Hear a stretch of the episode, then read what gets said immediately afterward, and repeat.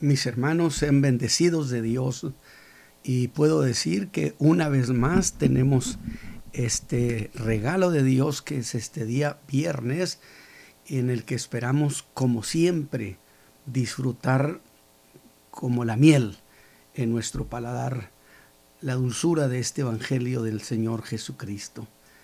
Así que mis hermanos, Dios bendiga a nuestros hermanos que participan haciendo posible esta retransmisión de este mensaje que sin duda llenará sus corazones. Pero a todos mis hermanos y amigos que escuchan, también espero que sean bendecidos de manera muy, muy particular. Así que esta mañana tenemos una nueva historia del ministerio del Señor Jesús, que es una historia llena de amor, de contenido, de, de ese valor que entra en nuestros corazones. Y lo voy a leer, la escritura está en el Evangelio de, de Marcos en el capítulo 5, versículo 21 al al 32, voy a leer, al 36. Mire lo que dice.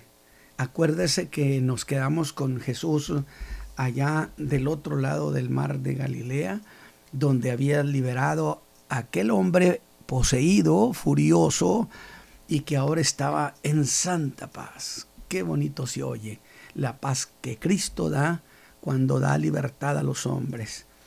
Y pero el Señor Jesús ahora regresa de allá de la región de Gadara, cruza ese mar de Galilea y dice Marcos, y pasando otra vez Jesús en un barco a la otra parte, se juntaron a él grande compañía y estaba junto a la mar. Y vino uno de los príncipes de la sinagoga llamado Jairo, y luego que le vio se postró a sus pies y le rogaba mucho diciendo, mi hija está a la muerte, ven y pondrá las manos sobre ellas para que sea salva y vivirá. Y fue con él y él y le seguía gran compañía y le apretaba.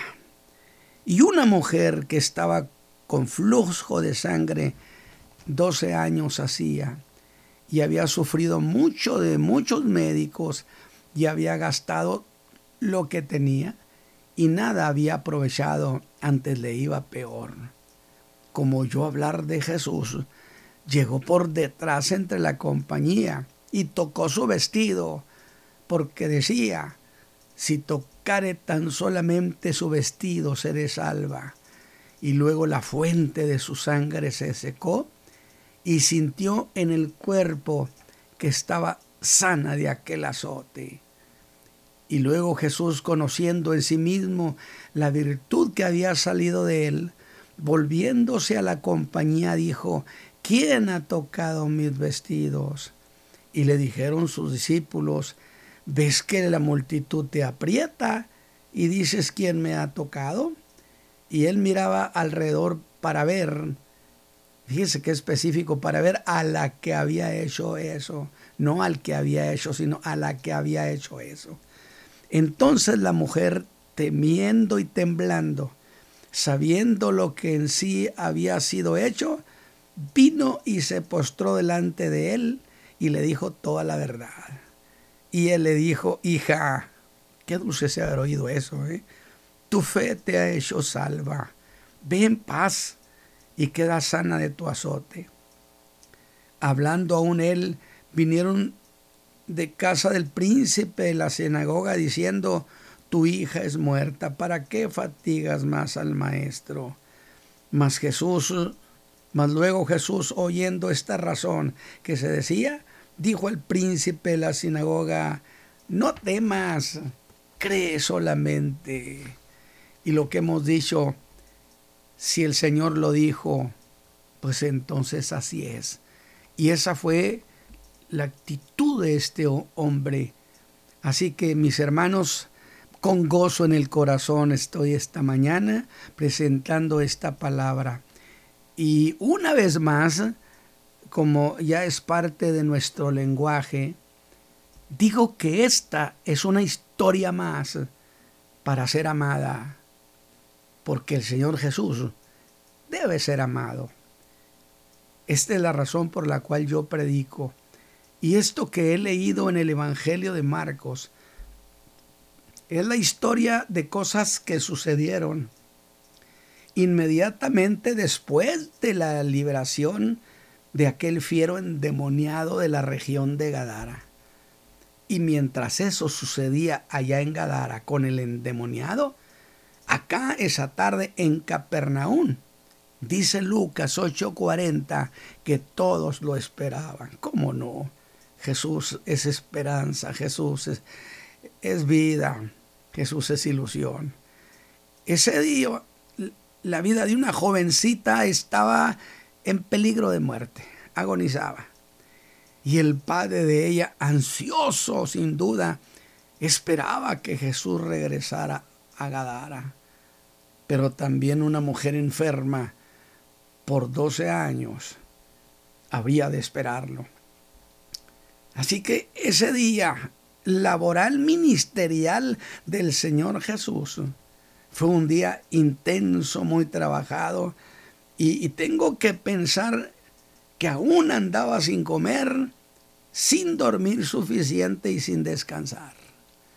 Qué día de trabajo. Es para darle gloria y honra al Hijo de Dios.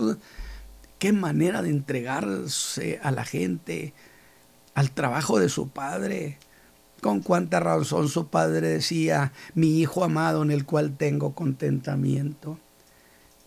Así que es muy posible que esa gente necesitada lo vio ir en el barco y debieron decir Jesús se fue, pero lo esperaban. Mientras el que había sido un poseído, ya a estas horas, ya andaba diciendo lo que Jesús había hecho por él. Alabado sea Dios.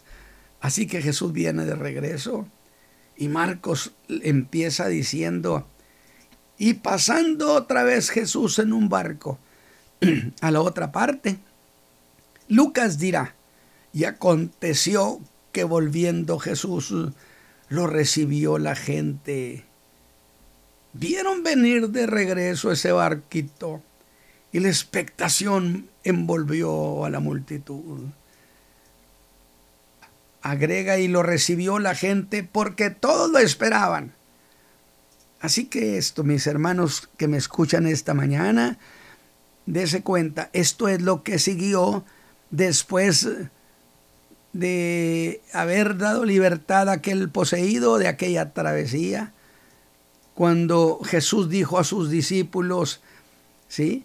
que fueran del otro lado. Y en realidad, mis hermanos, se trató de un viaje relámpago, porque regresó de inmediato después de favorecer aquellos dos hombres poseídos, donde la verdad más notoria, más evidente, es que hizo ese viaje tan solo para ser libres a esos dos hombres cautivos de las potestades del mal.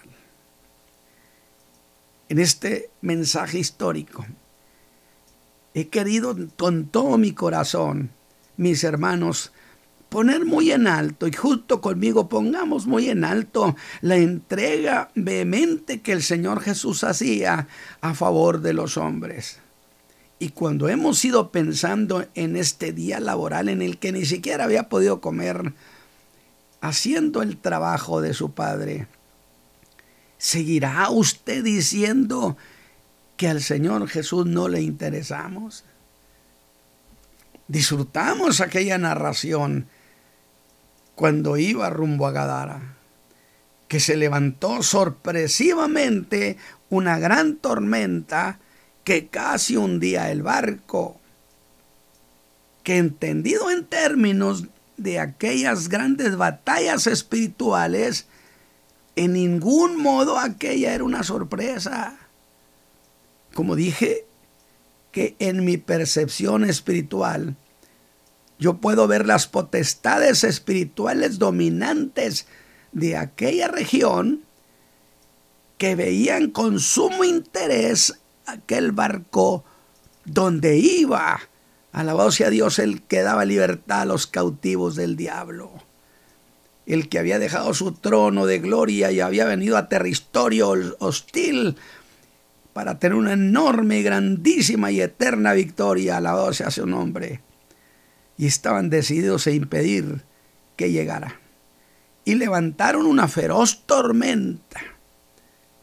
Pero Jesús, para sorpresa de sus discípulos, mandó directamente a la naturaleza, al viento y a la mar que se callaran. Y el viento y la mar le obedecieron. Eso que arrancó de los suyos, de los discípulos, la pregunta, pues ¿quién es este hombre que aún a los vientos y a la mar manda y le obedecen? Pedro diría después, tú eres el Cristo, el Hijo del Dios viviente. Sin embargo, las sorpresas no habían terminado. Y al llegar a la orilla, recuerda, de los sepulcros le sale al encuentro a Jesús aquel hombre endemoniado. Usted me va a decir, hermano, ¿por qué repite esto? Porque quiero que estas cosas se queden grabadas y porque me interesa que usted le dé una relación a lo que sucedió una cosa junto con la otra. ¿Qué relación tenía todo esto? con quien aquellas implacables demonios hacían lo que querían. Lo agitaban aquel hombre, dice la escritura, y andaba gritando día y noche, sin que nadie pudiera hacer algo por él. Nadie que pudiera romper ese dominio espiritual. Así que Jesús llegó, dije, a territorio hostil y todo cambió pisando fuerte, bendito sea su nombre. Y los demonios se vieron en apuros. Dejaron de mostrarse fieros y ante Jesús empezaron a rogar.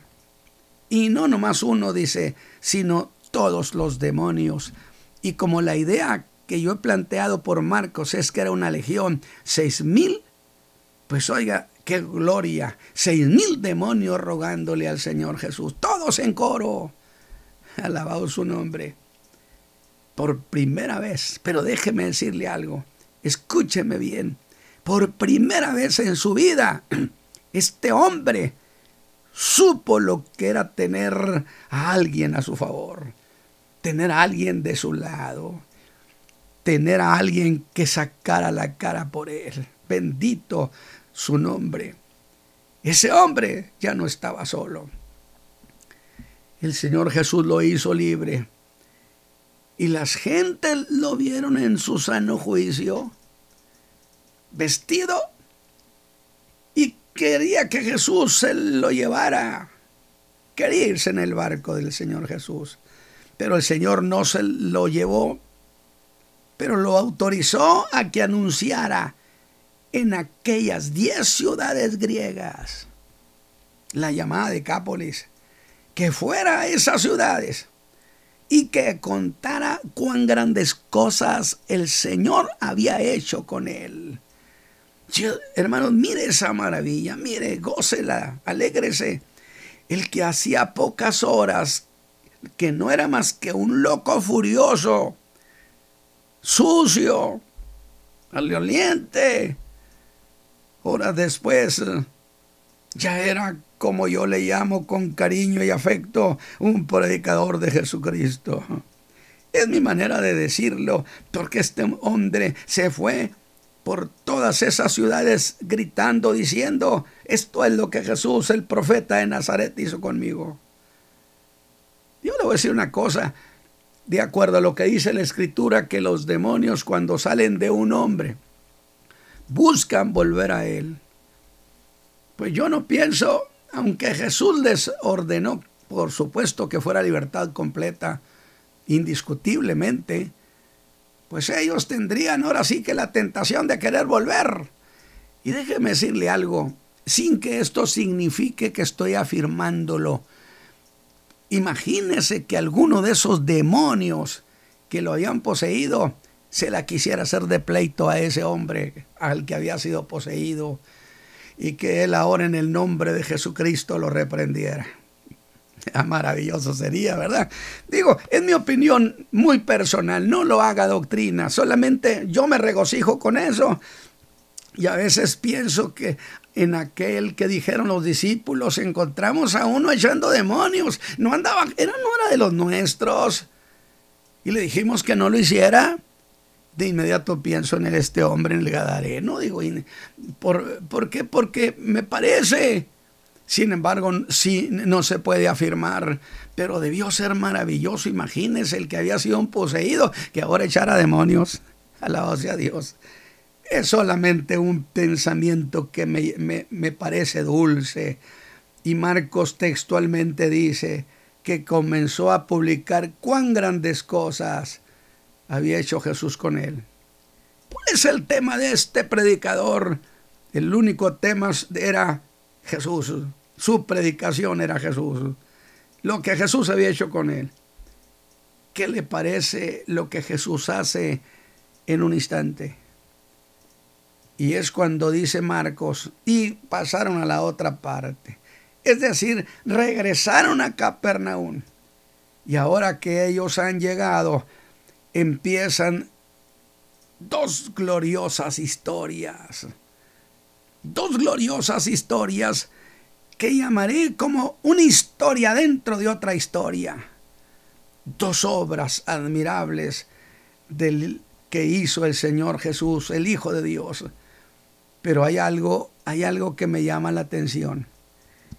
Y es que ese día, por varias horas, había enseñado a la multitud. Multitud que ya en la tarde, caída la tarde, le vio irse al otro lado del mar, del mar de Galilea. Pero Lucas dice que todos lo seguían esperando. Piense eso, es muy posible, y yo creo que así fue. Es muy posible que hayan presenciado aquella tormenta. O quizá esa tormenta fue solo una experiencia limitada a los que iban en ese barco. No sé, no sé más. Pero lo cierto es que apenas regresa y de nuevo empieza a enseñar. Y es cuando llega un hombre que lo esperaba con mucha necesidad, con esperanza, con ilusión. Cuando lo vio regresar, su corazón debió sentir seguridad. Y ese hombre se sumó a la larga lista de gente inteligente que son los que vienen a Jesús. Dice Mateo 9:18 que el Señor estaba hablando a la gente. Y aquí vino un principal. Marcos lo llama príncipe de la sinagoga y le adoraba. Se postró. Se llamaba Jairo él sí que tenía un problema y que eran esa clase de problemas, mis hermanos, de los que decimos, no problemas que no esperan. Su hija estaba muriendo. Hay problemas que no esperan. Alabado sea Dios. Su vida pendía de un hilo. Lucas dice que se trataba de una hija única que tenía 12 años y se estaba muriendo. Él era un príncipe de la sinagoga. Déjeme, estoy recordando que antes, por supuesto, el esposo de mi hermana Belia estaba prácticamente muriendo una madrugada y le hablaron, véngase al hospital porque posiblemente ya no lo alcance con vida. Su hija y eh, eh, mi, hermana Belia iban pues a, a velocidad y mi hermana me habla eso de las dos de la mañana, creo yo que eran. Y llorando me dice, Nati, se me muere mi esposo, se me muere Rogelio. Ya no, a mejor no lo voy a alcanzar.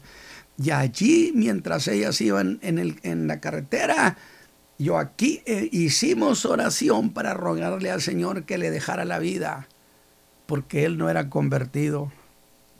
Y el Señor nos oyó, le dejó la vida y él se entregó luego a Cristo. Y luego poquito tiempo después, poquitos meses, mi hermana partió con el Señor.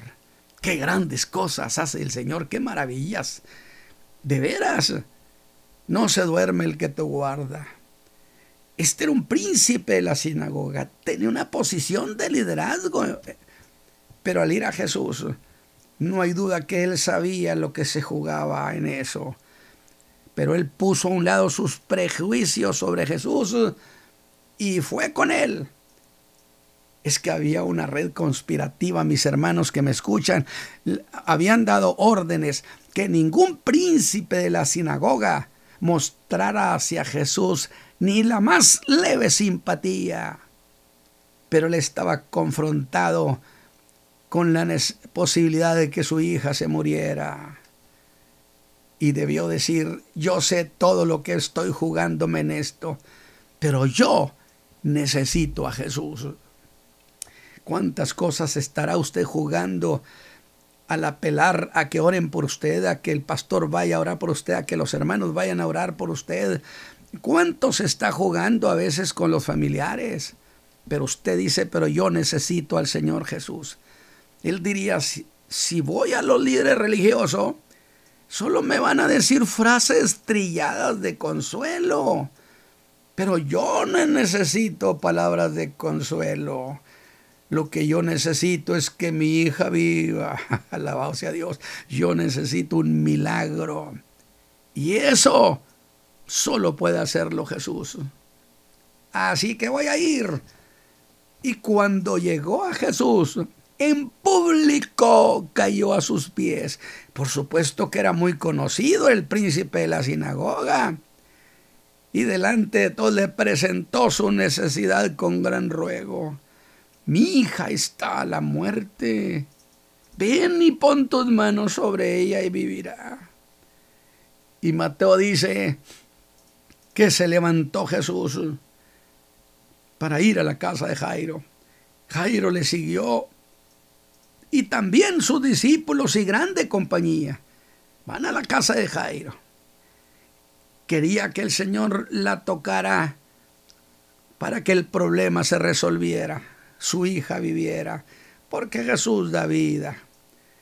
Muchos que creen como Jairo los llaman ilusos, no le hace, pero él creía sin lugar a duda que el toque de las manos de Jesús tenían especial eficacia. Y Jesús no rechazó a Jairo. Respondió a su fe. Yo no sé cuánta fuera, fuera mucha o fuera poca. Y mientras iban, es aquí donde se mete esta otra historia en esta historia. Y causa un retraso sin duda.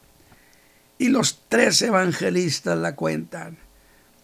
La verdad es que Jairo no era y no es ahora mismo el único que necesita a Jesús. Muchos esta mañana necesitan a Jesús.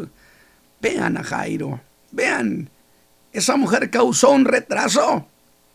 ¿Y cómo debió dolerle el retraso que causó a esa mujer? Dice Lucas 8:43.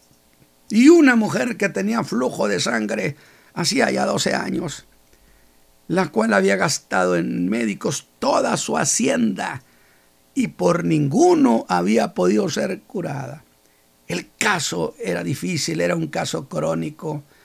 Y Lucas hace significativa esa cuestión. Dice, por ninguno había podido ser curada. Se trataba de un caso crónico. 12 años tenía así la mujer. Y Lucas hace significativa esa cuestión. Por ninguno había podido ser curada.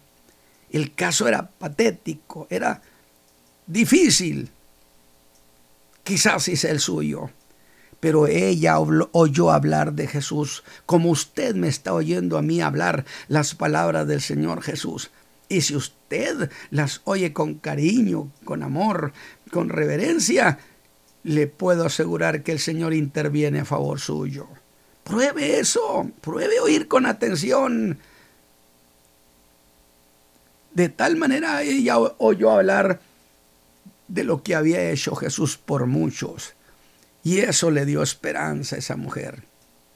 Yo espero que esta mañana así sea en el corazón de muchos de los que me escuchan, que nazca la esperanza y digan, si Jesucristo es el mismo ayer, hoy, por los siglos. Y me están diciendo ese predicador las cosas que Jesús dijo, las que hizo, pues yo voy a apoyarme en que entonces siga haciendo las mismas cosas. Esa mujer, mis, mis hermanos del auditorio, Mire, tenía un, un largo expediente clínico, como quizá muchos de ustedes tienen expediente inmenso. Y nada lograba. La enfermedad de ella no cedía. Dice el escritor, antes le iba peor. Así que parecía que podaban aquella enfermedad. Así que veamos a esa mujer. Sí es cierto, Jesús va a la casa de Jairo llega por detrás de la gente. Se fue metiendo discretamente hacia donde estaba Jesús. Bendita mujer esta. Hasta que llegó a quedar muy cerca de él.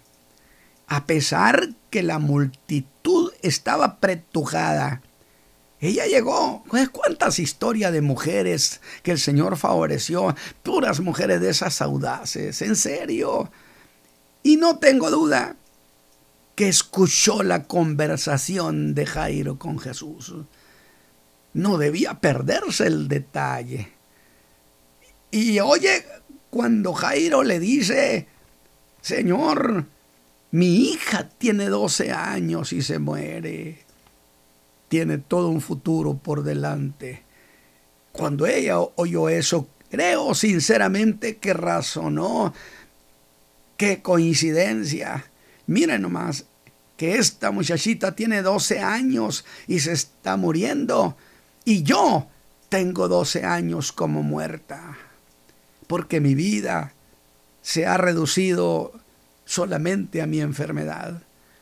Yo no sé si usted me, donde me esté escuchando me diga, hermano Ramos, es cierto, mi tiempo, mi vida, mis días, mis noches, solo están reducidas a mi enfermedad no he podido tener una vida plena. No he disfrutado a mi familia. Prácticamente todo mi futuro está cancelado. La enfermedad, hermano Ramos, la enfermedad me ha robado todo. Verdaderamente, es muy cierto, Satán es un ladrón, pero para eso apareció el Hijo de Dios y ella sabe, esta mujer sabe que la solución está a pocos pasos de ella. También tenía fe. No sé si mucha o poca, pero la que tenía, esa mujer la puso en acción. ¿Cómo se fue acercando justo hasta quedar detrás de él? Pero había un problema muy grave, difícil ella era ceremonialmente inmunda. ¿Cómo exponerse? ¿Cómo pedirle que me sane? Y es entonces cuando esa mujer pensó con audacia, porque la fe tiene audacia. La fe es atrevida. Si no ve a aquellos cinco, aquellos cuatro, quitando el, el, techo para meter a aquel que estaba que estaba imposibilitado de caminar. Véalo. Pero entonces esa mujer pensó inteligentemente y dijo, diría, si en vez de decirle que me toque para que suceda el milagro, ¿no sucederá lo mismo si, si yo le toco a él? Pensó con audacia. Su razonamiento le dijo que sí pero ¿dónde tocarlo? Es cuando esa mujer ve el borde de sus vestiduras. Y pensó, debe ser aquí donde están escritos los pasajes de la escritura. Y lo hizo. Tocó el borde de su vestidura. Y cuando ella tocó el borde de su vestidura, algo empezó a suceder en su cuerpo, en su organismo. ¿Por qué no piensa usted lo mismo de esa mujer y se apoya en la palabra, en esto que le estoy contando, y usted dice, Señor, que sucedan esas cosas conmigo, que venga la salud también a mí, que se resuelva mi problema, que tiene tantos años. Y dice Marcos, y sintió en su cuerpo que estaba sana. Alabado sea Dios. La causa de ese flujo fue cancelada por el poder del Señor. De manera que por sus sensaciones corporales se dio cuenta y dijo, estoy sana. Qué maravilloso, qué gozo debió sentir. Quizá mientras digo estas cosas, algo haya pasado con usted. Esa mujer creo que reprimió un grito de alegría. Ella ya tenía su milagro. Y entonces dijo, me voy a retirar en silencio. Así que silenciosa pero emocionada, empezó a retirarse. Y es entonces cuando oye a Jesús preguntando en voz alta, ¿quién ha tocado mis vestidos? Note que no dijo, ¿quién me ha tocado a mí? Sino con precisión, ¿quién ha tocado mis vestidos? Con mucha razón, los discípulos le dicen, Señor, en medio de tanta gente que está pretujada, preguntas quién te ha tocado. Señor, pues han sido muchos los que te han tocado.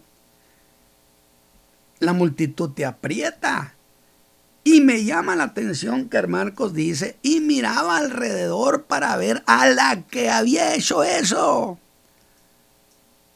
El Señor sabía quién, por supuesto. Porque quien me tocó hizo que saliera virtud de mí. Alabado. ¿Qué, qué, qué cosa? Poder sanador salió de Jesús. Y esa mujer se ve descubierta. ¿Y qué hace ahora? Ella regresa y se postra temblando y temerosa. Y dice que le contó toda la verdad. Señor, tengo tantos años en esta condición, he gastado todo lo que tengo, me va peor cada vez que voy con alguno. Señor, perdona mi atrevimiento de haberte tocado. Estás viéndole una confesión. Pero entonces oye a Jesús que le dice, ¿Qué, hija, oiga, ¿a qué cree que le supo en su alma cuando Jesús le dice, hija, vete en paz? En Mateo dice que le dijo, confía, ten ánimo. Así que la mujer se va con su milagro, llena de gozo, emocionada 12 años en que no sabía lo que era estar sana. Y estamos emocionados con eso, pero de repente alguien me interrumpe y me dice, ¿y la hija de Jairo? Ah, sí, digo, ah, sí, sí, sí, la hija de Jairo. Llegan gente a decirle, ya se murió. ¡Qué pena! ¡Qué pena! Jesús ha llegado tarde, según parece pero no está escrito que su socorro es oportuno. Nosotros cuando el tiempo nos rebasa y alguien se nos va de, de, las manos, ya no podemos hacer nada. Pero Jesús es el creador del tiempo y el espacio. Todas las cosas en sus manos. Así que a Jairo le llegan malas noticias. ¿Para qué fatigas más al maestro? ¿Para qué lo molestas? Aquella mujer le quitó su historia a Jairo. Que yo creo que mientras la mujer estaba hablando, él daba vueltas, vueltas y vueltas, frotaba sus manos mientras Jesús atendía a esa mujer. Pero el tiempo voló y su hija se murió. Pero yo quiero que usted note esto, Jairo no le hace a Jesús ningún reproche. ¿Sabe por qué? Porque la fe no reprocha. Mateo dice, ya estaban en la casa de Jairo los tañedores, los flautistas que eran contratados. Ah, espéreme tantito, estaban también ya los llorones profesionales. Oiga, pues entonces, pues, ¿de cuánto tiempo había sido la tardanza? Indiscutiblemente de un buen tiempo, fíjese, ya estaban ahí los flautistas, ya estaban los llorones profesionales, ya estaban haciendo todo una especie de ritual. Entonces ya tenía rato muerta. Y aún con la mala noticia, Jairo no se separó de Jesús. No expresó ninguna queja. Eso, eso se llama confiar en Cristo Jesús. Eso se llama confiar que Jesús no miente. Y frente a esa mala noticia, Él puso la versión que Jesús le acaba de dar. Se atuvo a ella, se aferró a ella, se abrazó de ella. Que Jesús le dijo, no temas, cree solamente. Y entonces Él se apoyó en esas palabras. ¿Puede usted hacer eso esta mañana? Y ante el alboroto de los que lloraban, y gemían mucho. Jesús les dice, ¿por qué alborotáis y llorar? La muchacha no es muerta. Esto causó hilaridad y risa. Solo duerme. Y entra a la casa. Está solamente Jairo, está su esposa así. Desde luego, aquí esta niña de 12 años, ya sin vida. Y Jesús la toma de la mano lindo. Y con gran voz clama, muchacha, a ti digo, levántate. Y la muerte tuvo que soltarla, así como el viento y la mar y los más fieros demonios se sometieron a la palabra del Señor. Así también ahora la muerte tuvo que soltarla. Por cierto, al parecer volvió a la vida con hambre. Dice, y le dieron de comer. Y yo le digo una cosa, mi hermano, mi amigo que me escucha, será, seguirá pensando usted que en sus problemas es ya demasiado tarde para que el Señor Jesús intervenga. ¿No le parece que esta es la lección grande de este caso? el Señor nunca llega fuera de tiempo porque Él tiene poder para hacer cualquier cosa, que porque sus problemas son muy añejos. Pues haga lo que estos dos hicieron. ¿Qué hicieron estos dos? Creyeron en Jesús. Padre eterno, yo he presentado al pueblo, a nuestros amigos, a mis consiervos, este cuerpo de ideas donde he querido exaltar a tu Hijo Jesús. Para que los que escuchan la palabra te amen, que se enamoren de tu Hijo amado Jesucristo y se apoyen en sus palabras, no más porque Él las dijo, que hemos aprendido que Él no miente Padre eterno, en el nombre de Jesucristo, permite que por estas palabras, esta historia que he narrado de tu Hijo Jesús, sucedan muchas cosas. Sanidades, maravillas, que sucedan, querido Dios eterno. Que honre, que se honre a tu Hijo amado Jesús. Yo te agradezco mucho que me hayas hecho predicador de tu Hijo